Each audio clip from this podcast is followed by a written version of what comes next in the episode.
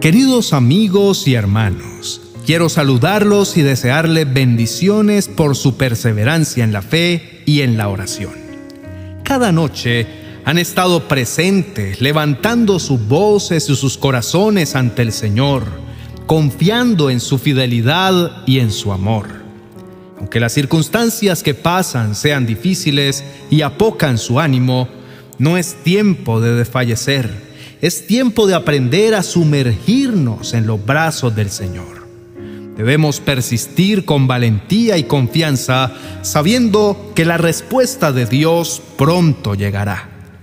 De su dulce presencia tendremos suficiente aliento para nuestra alma agobiada. Con toda seguridad podemos decir que los brazos de Dios son únicos, porque no hay mejor refugio que los brazos eternos de Dios. Como está escrito, escuchen, el brazo del Señor no es demasiado débil para no salvarlos, ni su oído demasiado sordo para no oír su clamor. Nosotros, al igual que el pueblo de Israel, en algún momento de la vida, especialmente cuando las pruebas arrecian, nos preguntamos, ¿por qué Dios no viene a rescatarnos? ¿Por qué las pruebas, en lugar de acabarse, por el contrario, van en aumento? ¿Será porque su fuerza está disminuyendo o su mano ya no tiene el mismo poder? Nada tiene que ver con el poder o la fuerza que Dios posee. Él sigue siendo el mismo y su esencia no cambia. Él sigue teniendo amor por sus hijos y está lleno de compasión por ellos. El amor que sentimos por nuestras familias no es comparable con el amor de Dios. Pero si tenemos la oportunidad de ayudar a que se alivie el dolor o la carga que algunos de ellos sufren, lo hacemos. Si vemos alguna necesidad, con toda seguridad vamos a hacer algo por ellos. Ahora bien, si pensamos en el inmenso poder que Dios tiene para favorecer a sus hijos, la pregunta que muchos se hacen es, ¿por qué Dios no les otorga la ayuda que necesitan sus hijos? Eso no quiere decir que el amor humano sea superior al de Dios. Todo lo contrario, el suyo lo abarca todo y es diferente porque Dios persigue propósitos.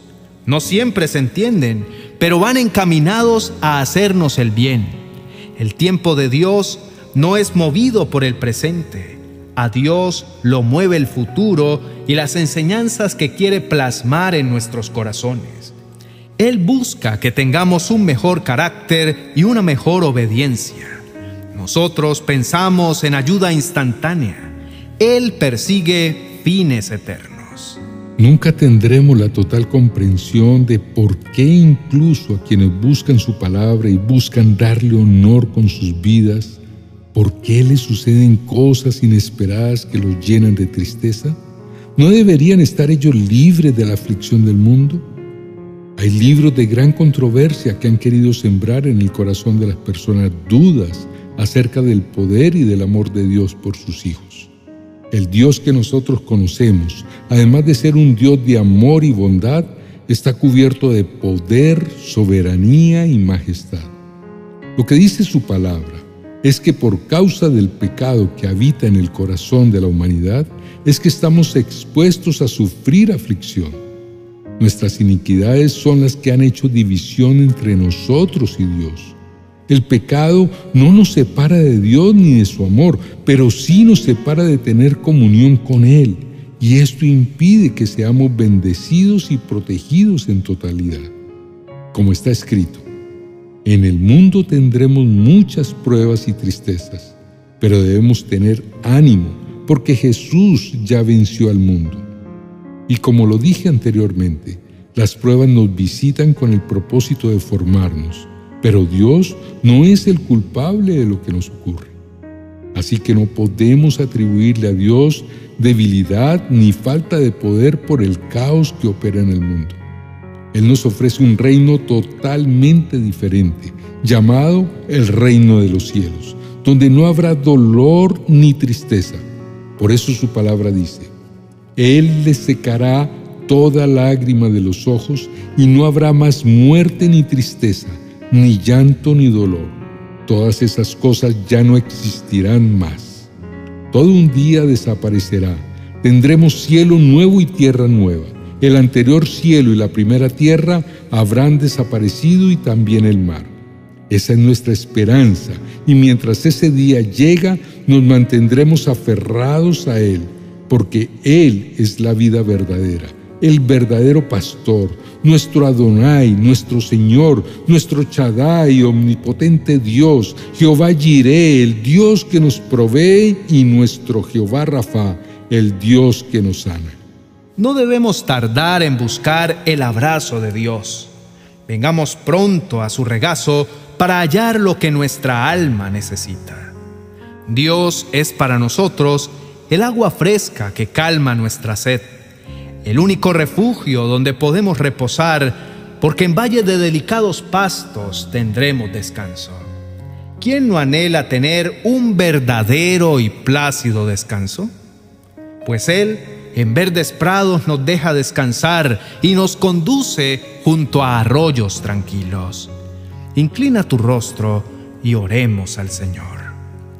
Querido Dios, Entiendo lo que dice tu palabra y reconozco que a causa del pecado que habita en el corazón de toda la humanidad, estamos expuestos a sufrir aflicción. Nuestras iniquidades son las que han creado división entre nosotros y tú. El pecado no nos separa de tu amor, pero sí nos impide vivir en amistad contigo. Esto nos impide ser ayudados como Él lo desea y protegidos como su corazón anhela. En el mundo tendremos muchas pruebas y tristezas, pero las pruebas que enfrentamos tienen el propósito de formarnos y no eres tú quien nos causa sufrimiento.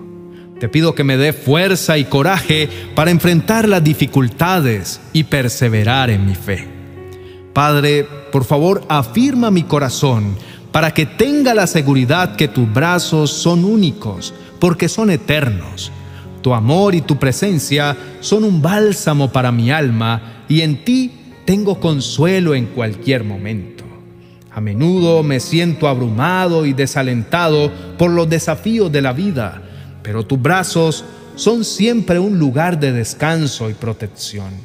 Con tu cálido abrazo me prodigas lo mejor de tu corazón y me llenas de tu maravillosa paz. Cuando estoy sumergido en tus brazos, Señor, no hay nada que pueda defraudar mi corazón. Puedo confiar en que siempre estarás allí cuando te necesite. Ayúdame a buscar tus brazos cada vez que me sienta cansado o desanimado, porque sé que allí encontraré la fuerza y la sabiduría para avanzar. Gracias por ser mi refugio seguro y por darme tu dulce amor.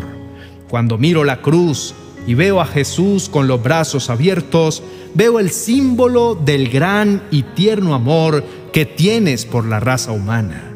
Tu amor por todos es tan grande que ofreces tu abrazo y aunque no puede ser físico, lo entregas a través del Espíritu Santo.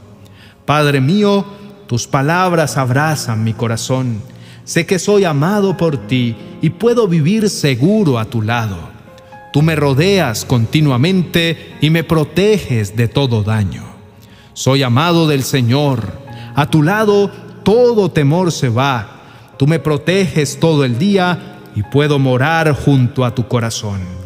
Quiero confiar siempre en que tus brazos me esperan, que tu amor es constante y que estás dispuesto a recibirme cuando te necesite.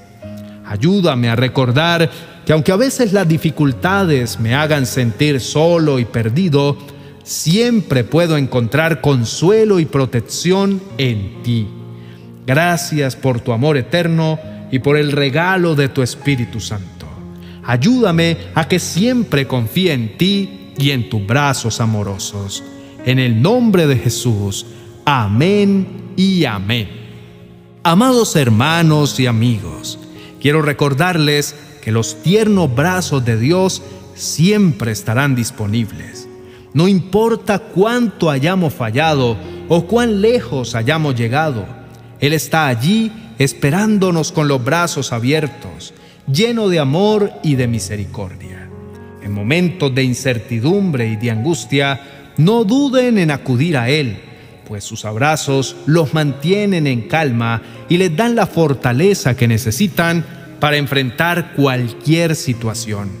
El amor de Dios es un regalo maravilloso que nunca se agota y siempre está disponible. Los invito a que compartan este mensaje de esperanza con otras personas y que nos apoyen suscribiéndose a nuestro canal si aún no lo han hecho. Que este mensaje de los abrazos amorosos de Dios llegue a muchos corazones necesitados de esperanza y aliento.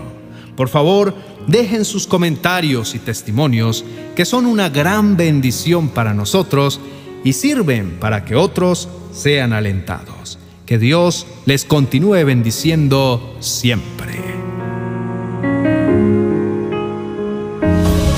30 promesas de Dios que transformarán tu vida. Un libro que te ayudará a aumentar tu fe al conocer los anhelos del Señor para tu vida.